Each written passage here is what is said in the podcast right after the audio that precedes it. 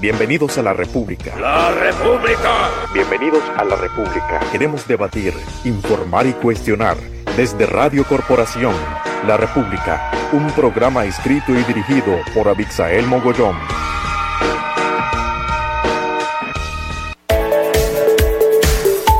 Sean todos bienvenidos a La República con el periodista Abixael Mogollón. La audición de hoy domingo, 21 de junio del 2020. Saludos, Mixael. Buenas tardes. Hola, hola, hola. Muchísimas gracias a los compañeros que están desde la cabina haciendo posible este programa allí en Radio Corporación. Pues bienvenidos a La República, tu podcast favorito. Una tarde de domingo más desde Radio Corporación, llegando hasta los últimos rincones de Nicaragua y del mundo a través de Internet. Hoy tengo un programa cargado y fuerte, como es costumbre en esta República Radial. Pero antes quiero mencionar un par de cositas aprovechando pues un poco la lluvia que está cayendo aquí en la capital. Eh, la primera es francamente algo que me ha llamado mucho la atención y que algunos amigos me han manifestado en los últimos días.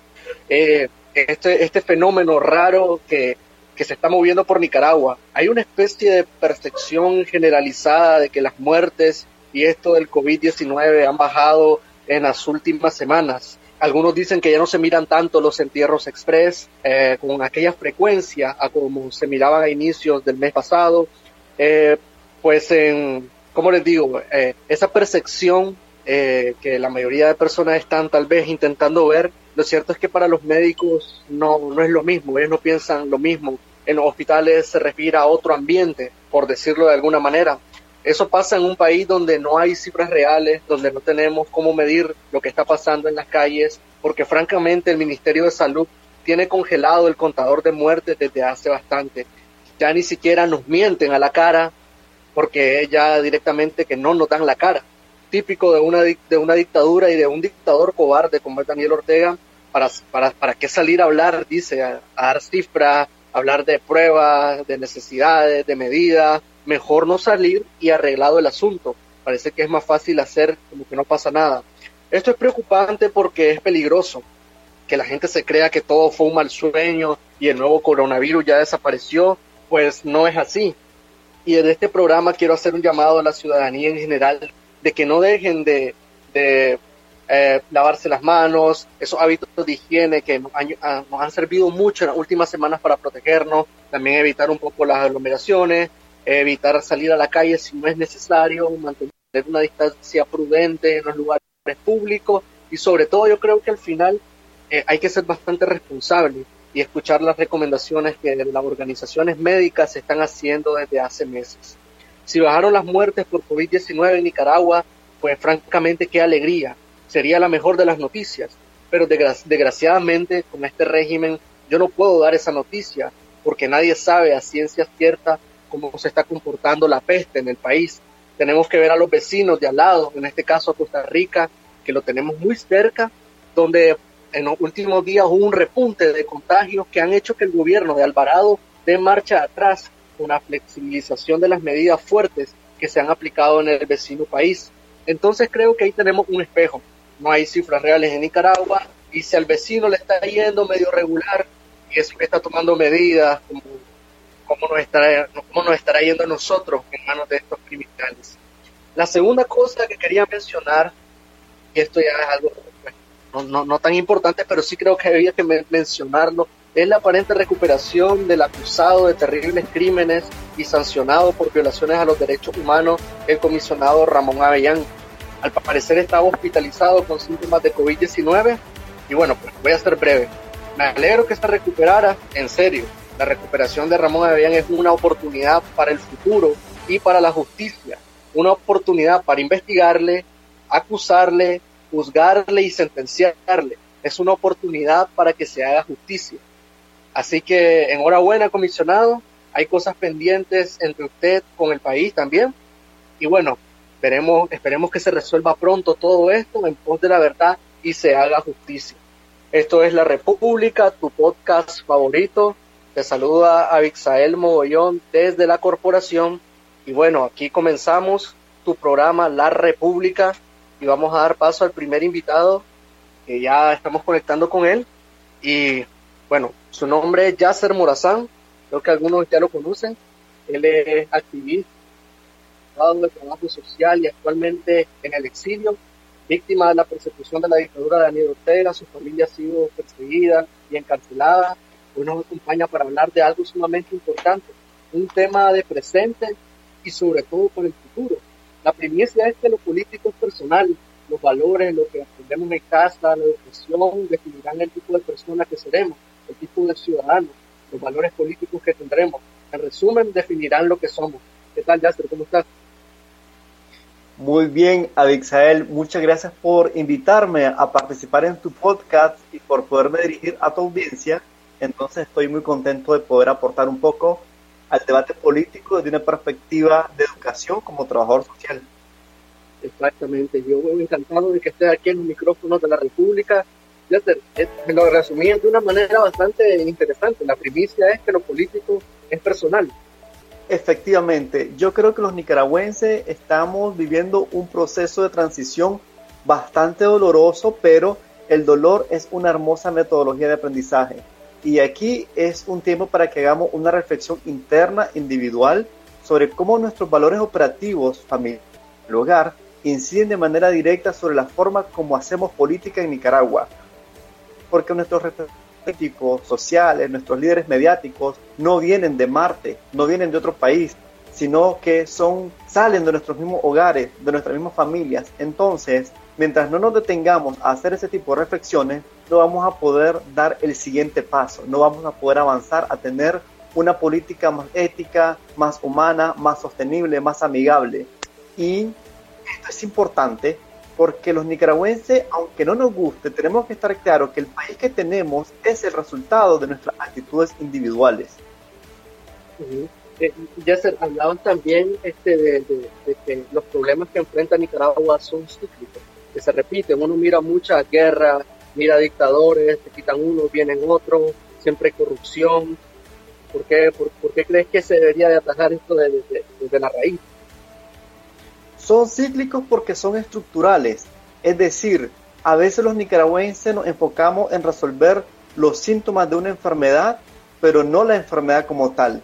Y yo creo que ahí es donde tenemos que hacer esfuerzos importantes por no solamente eh, trabajar en hacer algunos esfuerzos de la coyuntura, sino también hacer grandes esfuerzos en temas estructurales, como por ejemplo estructuras como la Alianza Cívica por la Justicia y la Democracia, la Unidad Nacional Azul y Blanco y la misma coalición nacional tienen que empezar a hacer ejercicios de transparencia de la comunicación de con los representantes o los representados que ellos dicen que nos representan, pero también ejercicios democráticos internos, elecciones internas, someter a votación las decisiones que se toman.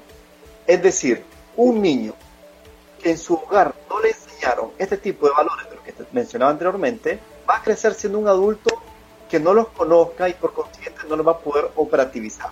Por lo tanto, estas estructuras son el reflejo de sus integrantes, de sus valores emocionales, psicológicos. Esta es como la punta del iceberg. Nosotros vemos la actitud de las personas.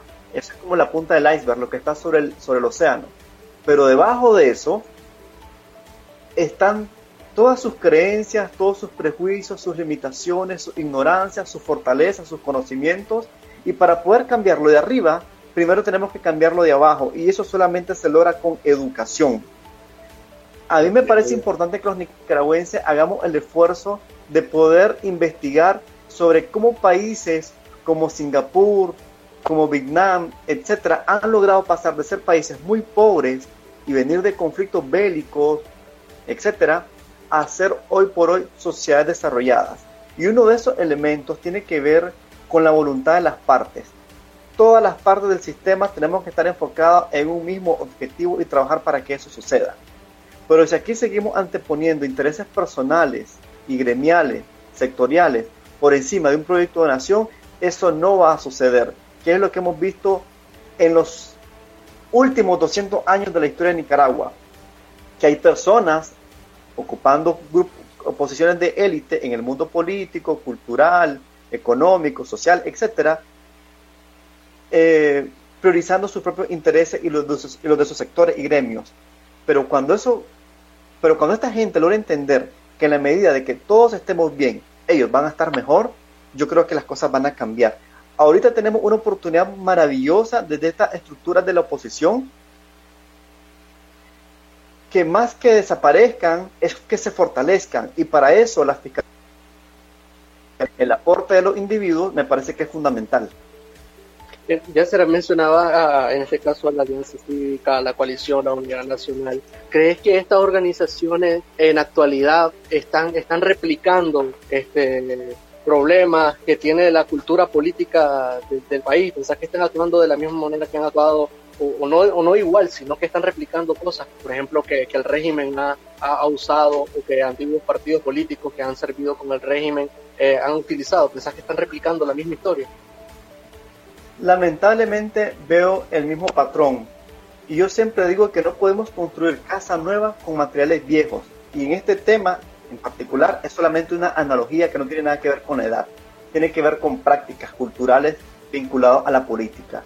No podemos pretender tener estructuras sanas, democráticas, si nosotros tenemos actitudes antidemocráticas. Es una contradicción. Desde la teoría de los sistemas lo que se plantea es que para que el sistema pueda producir, sus individuos, sus partes tienen que corresponder en valores operativos a lo que se pretende para todo el sistema en global. Por ejemplo, si los nicaragüenses queremos tener, por darte un ejemplo, si los nicaragüenses queremos tener un país saludable en temas medioambientales, entonces, a un nivel individual, tenemos que empezar por no botar la basura en la calle. Pero entonces una cosa no puede estar divorciada de la otra. Pero lamentablemente en los grupos de oposición yo sí observo esas contradicciones. Me parece que mm, tal vez no es que lo hagan de mala fe, sino que lamentablemente todos somos productos de nuestros procesos de socialización. Y ahí es donde la gente va creyendo que priorizar el poder político inmediato, los viajes por el mundo, quedarse en hoteles lujosos, tomarse fotos con Almagro, ser amigo del empresario de turno, etcétera, que eso es más importante que trabajar por el bien común. Entonces, digamos que hay muchos elementos distractores, algunas ilusiones y espejismo que no nos están permitiendo eh, priorizar al pueblo de Nicaragua, al sufrido pueblo de Nicaragua y por consiguiente trabajar en un proyecto de unidad. Porque lo que yo observo es que mientras la Alianza y LUNAP y todos los derivados no se pongan de acuerdo de que la prioridad es Nicaragua, sus propios intereses sectoriales los van a seguir arrastrando en puntos antagónicos. Mientras estén pensando en candidaturas o en sostener la economía o en ver la posibilidad de obtener una personalidad jurídica, etc. Esas son, digamos, como intereses particulares que no les permiten ver un proyecto de nación. Y yo creo que en ese punto estamos pero yo confío en que en algún momento puedan reflexionar, cambiar esa actitud o bien que sientan el rechazo del pueblo. Eh, yo creo, bueno, estoy hablando una, una, algo personal, yo creo que está empezando a, pasar lo segundo, lo del rechazo del pueblo y en cuanto a, a, lo, a lo que decías de que en algún momento se den cuenta del error y empiecen a reflexionar, me temo que de cierto modo ahorita no hay mucho tiempo, o sea, porque estamos a, la, la, próxima, entre comillas, ventana para salir del régimen, se supone que son las elecciones de 2021, y eso que yo estoy, siendo bastante generoso pensando en que van a haber elecciones, pero ¿no te parece como que eh, esto, esto ya va bastante avanzado y, y las cosas no, no, no, no se están, está torcida, no, no, no, no, se, no, agarran un lugar, una dirección eh, fuerte? Yo creo que el conflicto es necesario porque alinea nuevas energías. El conflicto bien canalizado es una oportunidad de mejora. Yo espero que todos estos liderazgos dentro de la alianza, dentro, dentro del UNAP, que son muchos de ellos son personas con conocimientos eh, profesionales, técnicos sobre temas como la participación ciudadana, el desarrollo local, la incidencia política, etcétera, o que tienen experiencia dentro de las organizaciones gubernamentales y el sandinismo mismo, o bien los empresarios dentro del INCAE, aglutinados en FUNIDE, es decir, gente que tiene los recursos suficientes para reconocer que tienen oportunidades de mejora y que de poderlo hacer, yo no dudo que puedan gozar nuevamente el reconocimiento del pueblo. Mientras eso no suceda, yo lo que predigo para el 2021 son dos posibles escenarios. Uno, una, entre comillas, apatía generalizada de la población, pero que realmente no es apatía, sino que es un mecanismo de supervivencia para priorizar lo económico, la vida, la familia, la seguridad, etcétera, frente a eh, los genocidas sandinistas. O dos, que solamente van a participar en las elecciones aquellos militantes aférrimos de estas estructuras sociales y de estos partidos políticos y por consiguiente más de algunos terminarán con un disparo en la cabeza proveniente de un sandinista infiltrado, de policía electoral, de jefe de mesa electoral, etc. Entonces yo veo esos dos escenarios, o apatía o una mortandad para el próximo año. En todo caso, yo lo que invito al pueblo de Nicaragua ahorita es que ante la falta de un plan de nación, un plan de presión, porque yo siempre he dicho que sin presión no hay negociación y que sin desestabilización no hay liberación de Nicaragua. Como no tenemos esa oportunidad, entonces las personas tenemos que empezar a trabajar en un plan familiar e individual, que básicamente se resumen en sobrevivir un día a la vez. Y ahí cada familia tiene que hacer su propio autodiagnóstico de cómo va a operativizar esa sobrevivencia, desde aspectos económicos, desde aspectos de inclusive migración o exilio, desde aspectos familiares, médicos, laborales, educativos, etc. Esa es una respuesta que cada familia tiene que encontrar. Pero ahorita la prioridad para mí, lejos de lo político global, es priorizar la vida, cuidarnos un día a la vez, no esperar soluciones mágicas, sino tener paciencia, ser inteligentes, reconocer la naturaleza violenta de la dictadura y por, y por consciente nosotros tenemos que reconocer nuestras propias fortalezas, que puede ser mimetizarse con el contexto, bajar el perfil mediático, sobrevivir un día a la vez. Entiendo, eh, eh, entiendo perfectamente tu punto. Lo que pasa es que una vez que ya lo, ya, ya, lo estoy escuchando en este caso de vos y no es la primera vez que escucho a alguien que menciona eso, ¿no? De que hay que pues protegerse, tomar medidas personales, pensar en la vida, esto. Siento como que la dictadura también de cierto modo nos está, eh, o sea, a tomar este tipo de medidas es algo que nos obliga a la dictadura y, yo miro como que, no sé, una sensación como que nos estamos volviendo un poco Venezuela ya, un poco viendo a Cuba, navegando entre escombros, acomodándonos en medio de, todo esto malo que nos está pasando. Y yo creo que eso es bastante triste. Yo creo que no es que sea triste, sino que es una realidad. A mí me molestan a veces estas personas que tienen como un sentimiento de positivismo mágico pendejo, de decir a las personas afirmaciones de cosas que no están sucediendo. Yo creo más bien que es importante que nos llenemos de un optimismo, pero basado en la realidad. Porque ahorita es una realidad que en Nicaragua hay un contexto de tristeza y de depresión generalizada. Entonces tenés que partir primero de un conocimiento real de esa realidad y no fingir que no esté sucediendo. A partir de ahí, a mí me gusta que las personas se eduquen e investiguen qué está sucediendo con otros gobiernos totalitarios o dictaduras a nivel mundial y que empecemos a identificar denominadores comunes entre nosotros y esos otros países. Por ejemplo, la gente tiene que saber que actualmente en el mundo hay un promedio de 40 dictaduras o regímenes totalitarios, peores inclusive que el nuestro que masacran por decenas y decenas a los ciudadanos. Frente a esa realidad, la comunidad para liberar a estos países de sus respectivos regímenes. Por lo tanto, ¿qué nos hace creer a los nicaragüenses que vamos a tener un destino final si no estamos haciendo nada diferente a lo que esta gente ya hizo?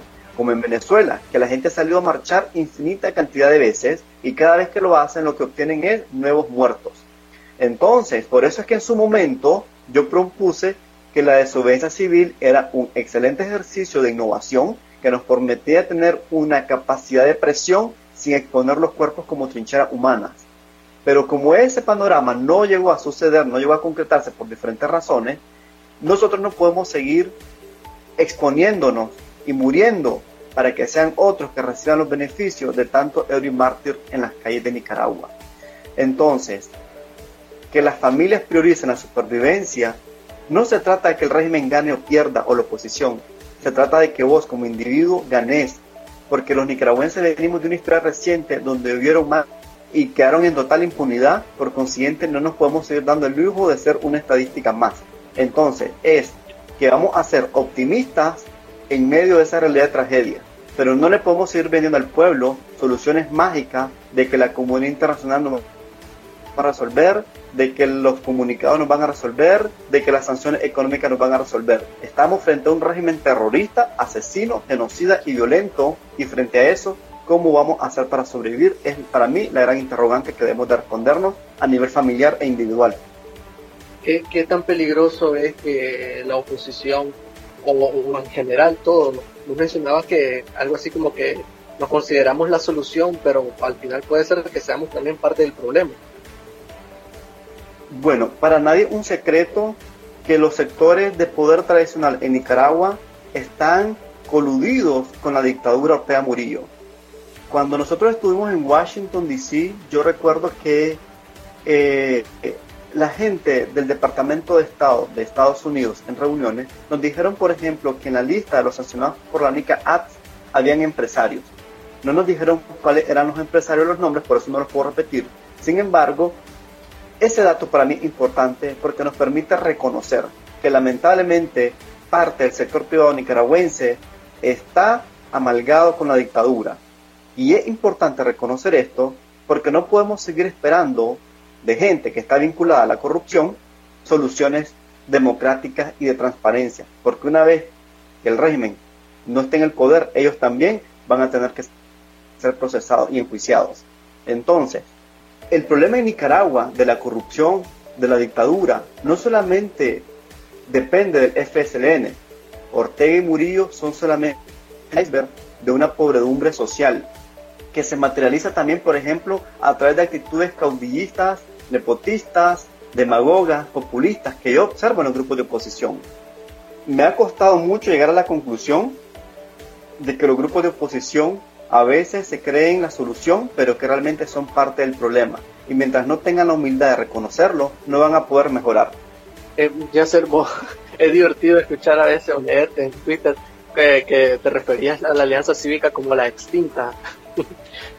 Eh, eh, en, realidad crees que ya, ya, ya dio lo último que podía dar la alianza y ya prácticamente pues es solamente un, un, ente ahí, una voz que está de repente ahí publicando comunicados en, en redes sociales Mira, yo siempre digo que la que es la extinta y fallida Alianza Cívica por la Justicia que hoy tenemos de esta estructura es una muy distinta a la inicialmente convocada con la mejor de las intenciones por parte de la conferencia episcopal. Tanto así que recibieron el apoyo nacional, internacional y mediático por parte de los medios de comunicación, por ejemplo, y que todos estábamos depositando nuestra fe, nuestra esperanza, nuestras expectativas e inclusive nuestros recursos económicos para que esta estructura funcionara. La alianza representó en el 2018 la esperanza del pueblo de Nicaragua. Pero en la medida que el tiempo fue pasando, esta estructura fue evolucionando a los intereses, características y necesidades del sector privado para nadie un secreto que esta estructura está secuestrada por el poder económico y por grupos de interés. Entonces, mientras ellos se fueron divorciando cada vez más de los intereses del pueblo, también fuimos viendo constantemente cómo desertaban algunos dirigentes y líderes. Por ejemplo, desde un inicio la conferencia episcopal ya marcó límites y han estado denunciando constantemente a través de redes sociales, por ejemplo, el padre Silvio Báez, Edwin Román, el, sacerdote de Matagalpa, etcétera, cómo esta estructura ya no está correspondiendo a los intereses del pueblo. Y ellos lo están diciendo, entenderá quien quiera entender. Y también vimos, por ejemplo, ayer, hoy, eh, cómo el movimiento campesino sale, o cómo algunas personas como Edwin Carcache salen y denuncian lo que otras personas venimos denunciando desde finales del 2018, que no es un espacio democrático, que nadie, se sabe, nadie sabe cómo toman las decisiones, que nadie sabe a quién es que consultan, porque pareciera que consultaran. Yo participé en muchas reuniones en Managua, en Costa Rica, en Estados Unidos con la alianza y te escuchan, pero después no someter a debate o a consenso esas ideas que se, que se, que se proporcionan, no someterla a votación, es una actitud antidemocrática. Entonces, ya no responden a los intereses del pueblo, la gente se ha dado cuenta y lo, lo están denunciando en las redes sociales. Sin embargo, veo que tienen el mismo actuar del régimen. Fingen de que no está pasando nada. No son capaces de responder o interactuar a las personas. Yo recuerdo, por ejemplo, que en el 2018 yo propuse al área de comunicación de la Alianza 10 ideas y se las expuse a ellos, las platiqué con ellos, de cómo pueden mejorar la comunicación con la gente. Por ejemplo, haciendo videoconferencia en línea donde las personas se sentaran a hacerle preguntas a María Arana, a Juan Sebastián Chamorro, a Letra Alemán, etc. en un proceso transparente y la gente diga, ustedes están haciendo esto bien o mal, y ellos respondan.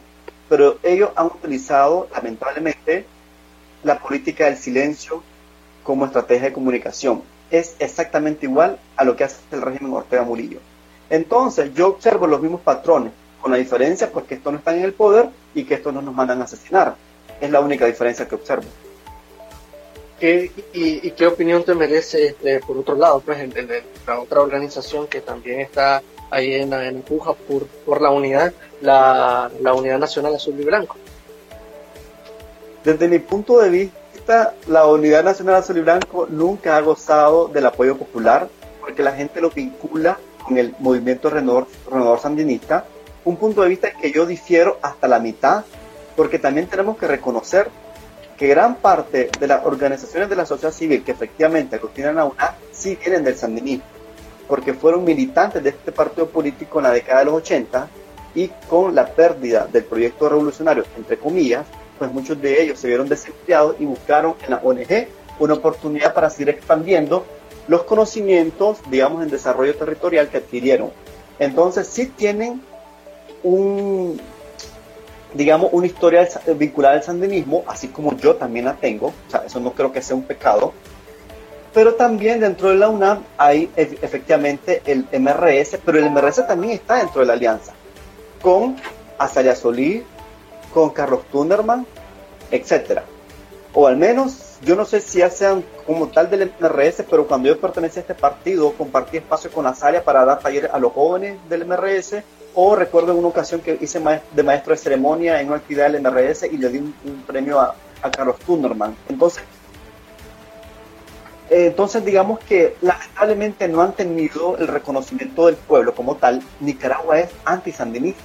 A mí me costó mucho entender eso, pero ahora por respeto al dolor de las personas que fueron víctimas de la década de los 80, yo quiero tomar distancia de ese tipo de ideología. Pero creo que si no son sandinistas, al menos tienen pensamientos de izquierda, que no estoy diciendo que es bueno ni que es malo, cada quien con sus ideas.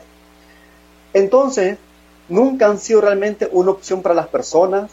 En la última encuesta de Seth Galo me llama la atención que salen con 4% más altos por encima de la alianza, algo significará eso. Este, y para mí es importante reconocer que la esencia de la UNAP es antagónica con la esencia de la alianza y que ambas estructuras burocráticas son antagónicas con la esencia de la insurrección popular de abril. Son como el agua y el aceite. Por lo tanto, la coalición nacional nació muerta. Y no porque sean diferentes, sino porque no son transparentes entre ellos mismos.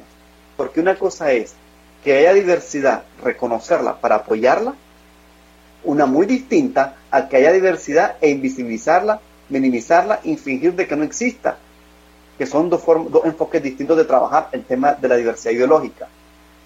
Entonces, mientras no sean transparentes con ellos mismos, mientras no hablen de, de forma clara, no van a poder avanzar, porque siempre va a estar la intriga, la mentira, la cerruchara de piso, eh, las calumnias uno sobre otro.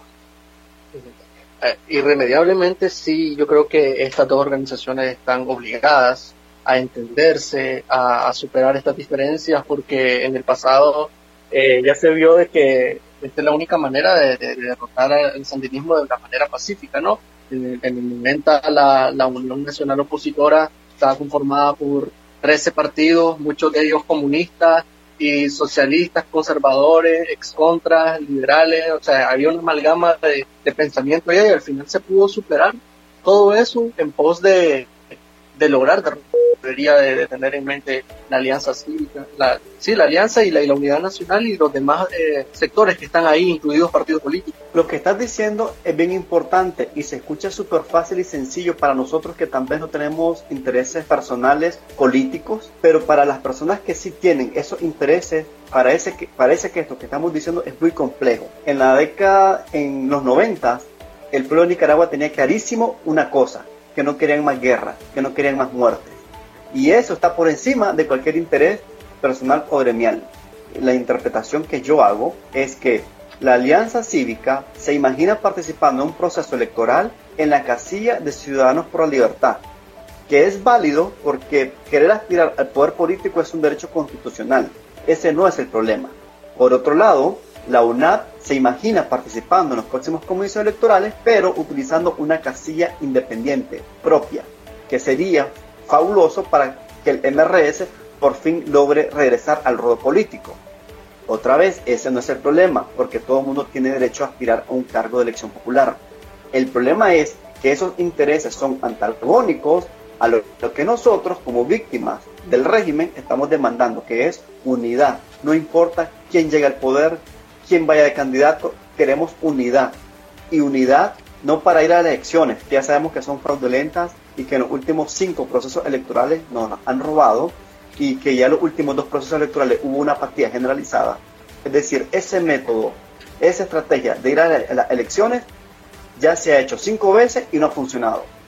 Entonces, ¿qué es lo que queremos? Unidad para presionar, unidad para exigir la liberación de los presos políticos, unidad para convertirnos en un músculo con capacidad de negociación y de exigir justicia para las víctimas.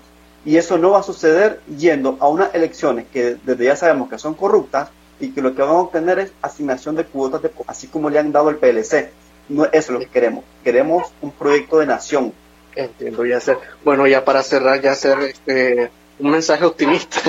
Yo sé que es bastante difícil en medio de todo esto y pues señalando este tipo de cosas de las que un poco se habla a veces eh, en medios de comunicación, pero quizás tenés un mensaje optimista o recomendaciones, no sé, ya, ya, ya no a la alianza ni a la, ni, pues ni a la unidad nacional, sino a las personas que están escuchando este programa y que en medio de la pandemia, la represión y todo lo que está pasando, no solamente en Nicaragua, eh, se sienten como perdidos, como que no, no, hay un norte hacia dónde ir. ¿Qué les diría? Sí, yo siempre he estado apostando a que las personas identifiquen el líder interno que todos llevamos adentro y lo potenciemos. Ese liderazgo no necesariamente tiene que ver con algo político, así, vinculado a los partidos políticos o a llegar al poder. Tiene que ver con tu propia capacidad de gestionar tu vida.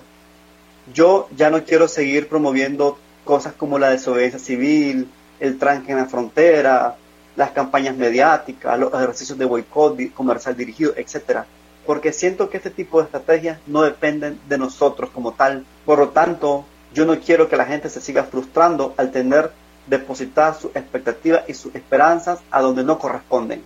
Por lo tanto, invito al pueblo de Nicaragua a que trasladen sus expectativas y sus esperanzas en sí mismos, en sus familias y en sus pares, y a partir de ahí puedan hacer un diagnóstico situacional, familiar e individual sobre cuáles son las fortalezas que poseen en este contexto, cuáles son las oportunidades que todos tenemos, cuáles son las debilidades y cuáles son las amenazas latentes. Una amenaza latente es la agresión de los CPC, de los CPC, por ejemplo. A partir de ahí, cada quien tiene que elaborar una estrategia familiar para sobrevivir un día a la vez. Y esa estrategia puede ser, lamentablemente, callarte la boca, mimetizarse con el contexto, migrar o exiliarte y resistir un día a la vez. La prioridad es la vida, porque sin vida no vas a tener libertad, sin vida no vas a poder seguir viviendo y sin vida no vas a poder aportar posteriormente cuando tengamos eh, un mejor país. Entonces, no es un mensaje de desesperanza, al contrario, es esperanza, pero depositada en el exterior. Bueno, muchísimas gracias, Yasser Murazán, por estar en, la, los micrófonos de la República. Ahora nos vamos un poco a seguir con, esta caminata, ¿no? De, lo que está pasando y tenemos a Alexa Zamora, que es parte del Consejo Político de la Unidad Nacional de la. Y pues hoy queremos conversar sobre qué está pasando allá adentro. Hay tantos que se están moviendo en la, en la última hora que uno ya no sabe para dónde ver. ¿Qué tal, Alexa? ¿Cómo estás? Hola, buenas tardes, Abixael. Gracias por invitarme a tu, a tu programa. Y no, pues sí, en efecto, es una dinámica un poco acelerada que a veces no, nos pone o, puede confundir a cualquiera. Sí, bueno, Alexa, tengo una pregunta bastante, yo creo que obvia. ¿Qué, ¿Qué, ha pasado en las últimas horas con estos, estos movimientos? A veces, a veces digamos de que un movimiento de ficha, gente que sale de, de, la alianza, gente que no quiere firmar eh, los estatutos, se habla de otro, que, que, se habla ahí adentro. Mira, eh, para, para poder entender esto, pues tenemos que partir de algo que es bastante evidente. La oposición nicaragüense no es una oposición homogénea, incluso no existe una sola oposición. La oposición es eh, un conglomerado complejo de actores y dentro de este conglomerado complejo de actores, pues cada uno tiene su manera y su dinámica de toma de decisión pues como ya lo han dicho mis colegas y como es de conocimiento público, pues a nosotros nos agarró un poquito movido el tema de, las últimas comunicaciones que, sacó la alianza con respecto pues a, la no firma de, de lo que van a hacer, por ejemplo, la consolidación de la coalición. Recientemente incluso este doña Yoconda Belli eh, publicó algo al respecto que decía que no es que se estuvieran oponiendo o que no es, no es que estuvieran decidiendo este no firmar, sino que decían que habían cosas que mejorar y no y no estaban de acuerdo, lo cual me parece pues un poco confuso dado que es como la mayoría de la población nicaragüense sabe y también los que conforman el espacio de la coalición nacional, el proceso de arquitectura ha sido sumamente complejo, ha tenido altos, bajos, pegones, como todo proceso dinámico, pues y sobre todo un proceso dinámico donde metes a un montón de actores que si no hubiera un objetivo común que sacar a Ortega, probablemente esos actores nunca se hubieran juntado. Y eso pues lo, lo hemos tenido claro en, los últimos años. Eh, yo creería que es necesario pues de que dentro de estos espacios en específicos pues eh, honren en primera instancia eh, los acuerdos que ellos mismos firman y segundo pues que hay que a veces de poner ciertas posturas y no estoy hablando esto en pos de que si la que si por la alianza, que si por la unidad, yo creería más bien que no hay que perder el norte de que hay un objetivo, el objetivo es sacar a Ortega y dentro de este objetivo ha pasado todo un proceso de la coalición y no creo que sea pues muy positivo o, siente un buen precedente que eh, cuando ya hubo un acuerdo, un actor de manera independiente y parece que en apariencia de manera no consensuada dentro de su espacio, pues saque una posición pública deslindándose de todo el proceso en el que ha participado. Eh, nosotros esperamos que en el mejor interés, no de la alianza, ni siquiera de la coalición misma, sino de Nicaragua, las personas reflexionen este, sobre la necesidad pues, de formar un espacio unido, realmente unido, no donde prevalezcan los intereses en orden de prioridad que benefician a los ciudadanos nicaragüenses y no y, de, y de poner un poco estos intereses o posiciones comunes. Por la misma razón que ya mencioné, sería ilógico esperar que en una oposición que es muy diversa, todos los actores tuvieran la misma forma de pensar, la misma visión ideológica, incluso la misma eh, la misma manera de percibir la dinámica dentro de Nicaragua, pero yo creo que hay que cambiar eso dentro de la cultura política de Nicaragua, que para formar, digamos, espacios de trabajo colectivo no es necesario pensar igual, sino tener claras las prioridades y además de tener claras las prioridades de poner digamos, ciertos intereses que no coayudan a, a llegar, digamos, al, al, primer interés. Y segundo, pues ponerse un poquito en el lugar de que realmente lo que necesita aquí Nicaragua no es que por que un día la alianza habla mal de tal espacio, o que en tal espacio habla mal de la unidad, o que un tercer espacio habla mal de la coalición. Yo creo que el, al único que beneficia a eso en última instancia es a Ortega que se siente en palco a comer palomitas de maíz mientras la, la oposición pues no, no termina de, ponerse de acuerdo. Alexa, este, ¿qué, qué, le generaron este, los recientes comentarios que dio este, la presidenta hace por el Kitty Monterrey en la que más o menos también ella como que la formación de la coalición y decía que si se destruía este esfuerzo de unidad no era problema de ellos porque ellos no, no algo así como que ellos no querían ser parte ni, ni, se querían beneficiar. ¿Cómo sentaron estas palabras de un, partido político que se supone que también está metido en, ese paquete de, que quiere hacer la unidad? Sí, mira, eh, debo de decir que doña Kitty siempre ha expresado públicamente eh, que ese por él no tiene demasiado interés en formar parte de la coalición, eh, están en su en su total derecho de, de, pensar así, pero también llama un poco a la reflexión. es sorprendente que si todos aquí estamos convencidos que para sacar a Ortega, para cambiar la cultura política de Nicaragua, para lograr toda esta serie de de presión y también de acciones necesarias para retornar a la vida democrática dentro del país y sobre todo para lograr la agenda de justicia y democratización es necesario que estemos todos juntos, pues es bastante peculiar, por decirlo de alguna manera, que uno de los actores que debería estar pensando en este sentido esté como que ni le va ni le viene lo que pasa dentro de un proceso que ha sido pues un esfuerzo bastante notable de, de juntar eh, diferentes espacios que representan, digamos, a diferentes sectores de la, de, de, la población y que además de eso apuestan, digamos, a esta agenda común que se construye de incluso desde la diversidad de posturas, opiniones y procedencias. En la, en la unidad nacional este no, no, no tienen la percepción, no sienten como que ya el tiempo, o sea, el tiempo lo está empezando a presionar eh, a, a, todos los sectores, incluida la alianza, partidos políticos, movimientos sociales, de que ya es momento de que, de que ya de una vez por todas pues se oficialicen, digamos, todos los quienes van a formar parte de, de, la unidad, cómo va a funcionar, candidatura, esto, lo otro, cosas que quizás ya deben de estarse arreglando.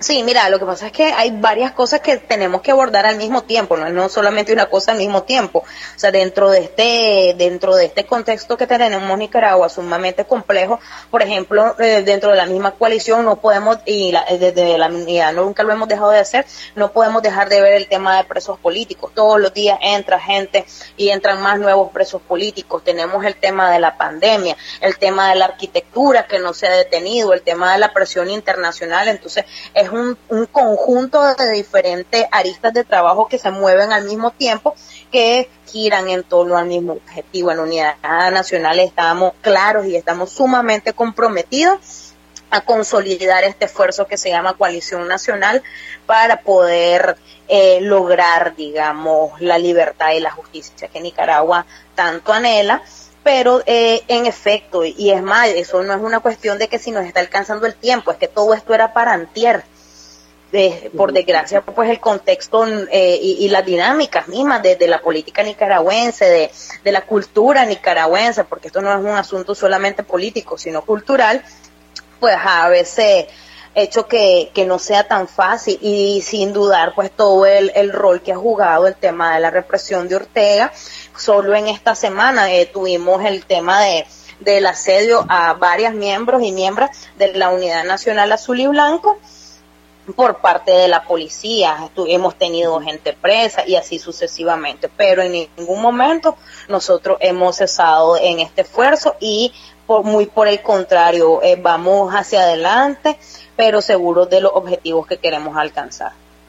La, la última, ya para finalizar, la última pregunta, Alexa. Eh, ¿Hay alguna manera, algún adelanto que puedes dar de alguna forma concreta en que de la unidad nacional van a, van a ser operativas la unidad, van a hacer eh, posible la, formación de la coalición nacional, algo que, nos dé un poco de luces, ¿no?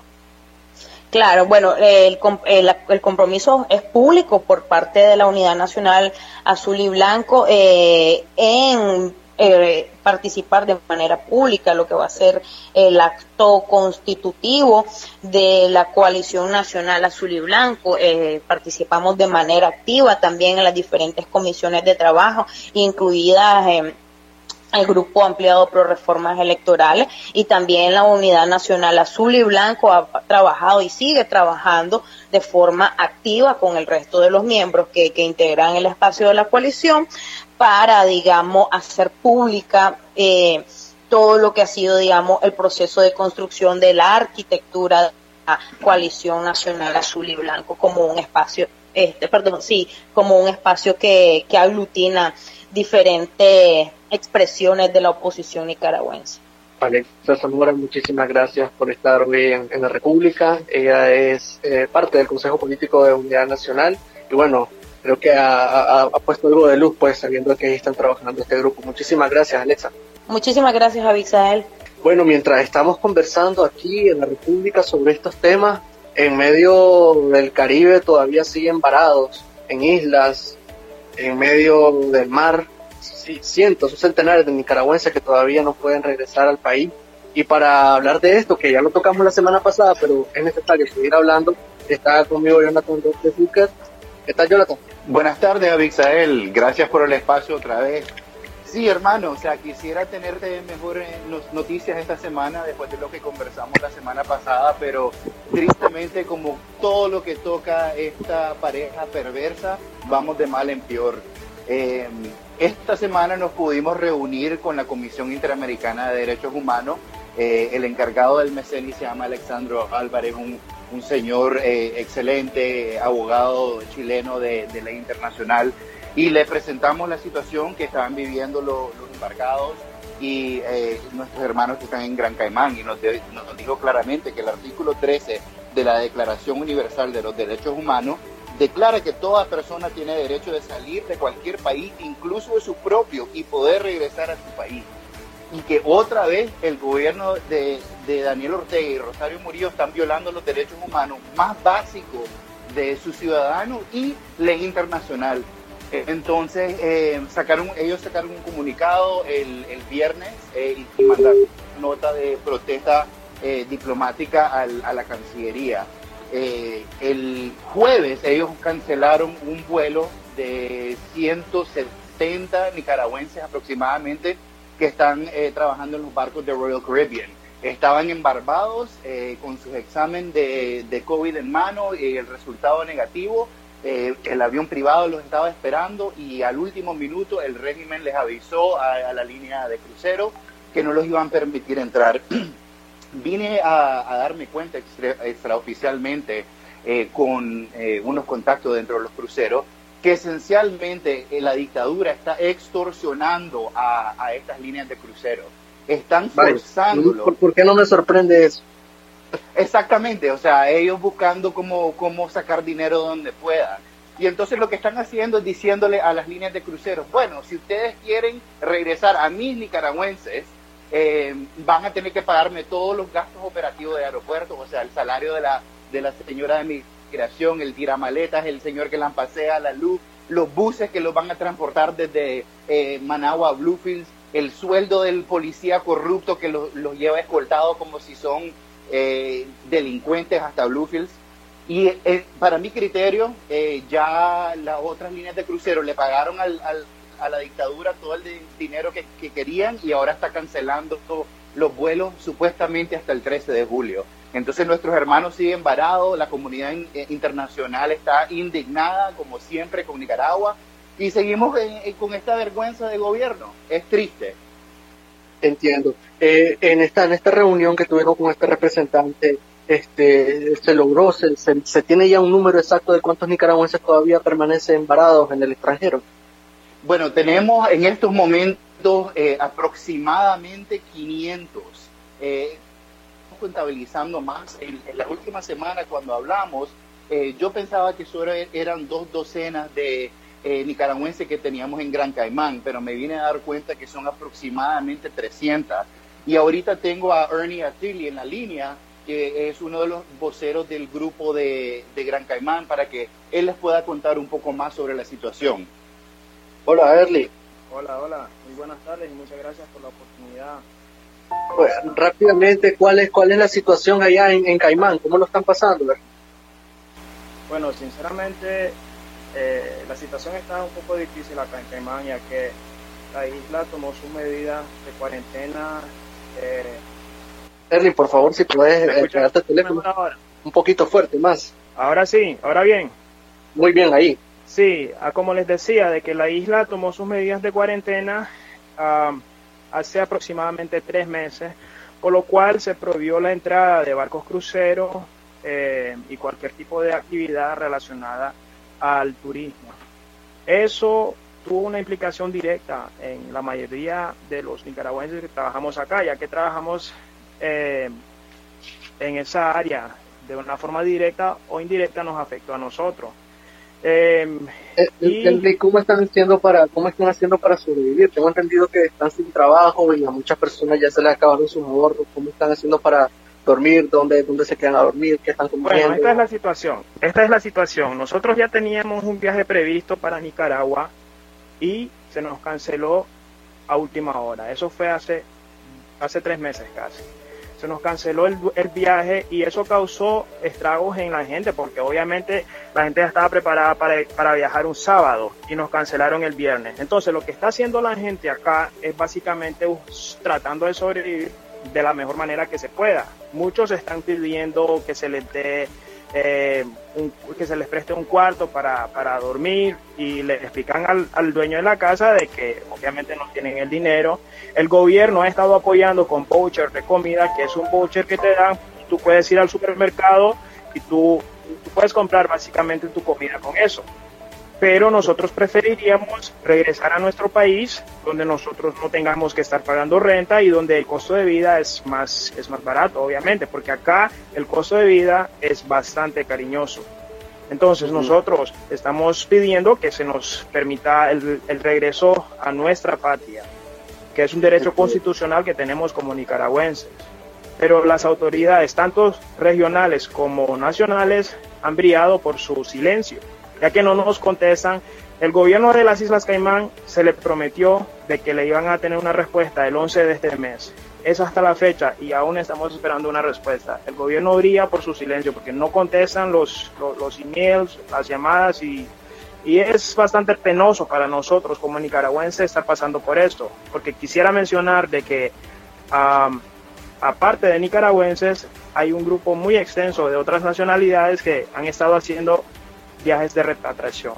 Los mexicanos, los colombianos, perdón, los colombianos no, los dominicanos, los hondureños, mm, aparte de ellos otros países han estado regresando sin ningún problema a su país. El único país que no ha permitido el reingreso de sus, de sus conciudadanos es Nicaragua. Henry, ¿qué sentí, eh, qué sentí al, al no tener permiso para volver a tu país? O sea, obviamente uno se siente frustrado, uno siente una frustración tremenda porque las fronteras están cerradas, pero esos países eh, que mencioné también tienen sus fronteras cerradas. Más sin embargo, están haciendo eh, y Nicaragua, como dije, es el único país que nos está negando la entrada a nosotros. Y quisiera mencionar también de que no, no, es un caso exclusivo solo de Caimán, sino de que también los, las personas que trabajan en barcos cruceros también están pasando por lo mismo. También están pasando por lo mismo. Quisiera mencionar un caso particular que es el de mi padre. Mi padre también estaba previsto para regresar a Nicaragua. Y un día antes del vuelo les notifican de que se cancela porque el gobierno de Nicaragua no está permitiendo eh, el vuelo y sin ninguna explicación, simplemente cancelan el vuelo y ya está. Y esta gente tiene tres meses de estar en esos barcos cruceros. Entiendo, Berlin. Bueno, también quería agregar rapidito que el lunes los familiares en Bluefields han convocado una protesta en contra de este gobierno frente a la alcaldía en el Parque Reyes. Así que todo el mundo que pueda, por favor, súmese a esa protesta. Van a ver alcohol gel y mascarilla, pero no podemos quedarnos callados. Entiendo. Bueno, ahí queda entonces la denuncia. Muchísimas gracias a Erling desde Islas Caimán. Esperemos que pronto se solucione su situación. Muchísimas gracias por estar hoy en la República, también a Jonathan. Y les prometo que si Dios, quiera que, esto se solucione pronto, y les prometo que si llegamos al otro domingo, que espero que no sea así, eh, les voy a volver a dar micrófono para que sigan eh, denunciando esta violación, otra violación más del régimen de Y bueno, esto ha sido todo pública porque los invito a que nos escuchen el próximo domingo aquí por la misma frecuencia y también que vayan a la plataforma de podcast donde tenemos alojada la República que es Anchor FM. Estuvo con ustedes Israel Mogollón. Hasta pronto.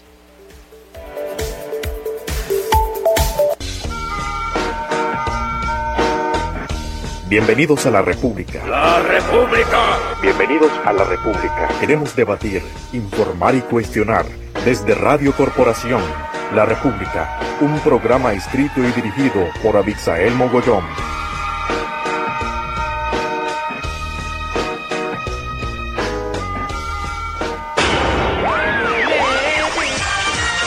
Radio Corporación transmite al mundo la realidad nacional. Noticias, comentarios de altura, deportes, folclor y regionalismo, salud y jurisprudencia, valores, democracia. Gracias a los miles de visitantes diarios que nos siguen a través de Internet, la corporación, la emisora que habla el lenguaje de su pueblo.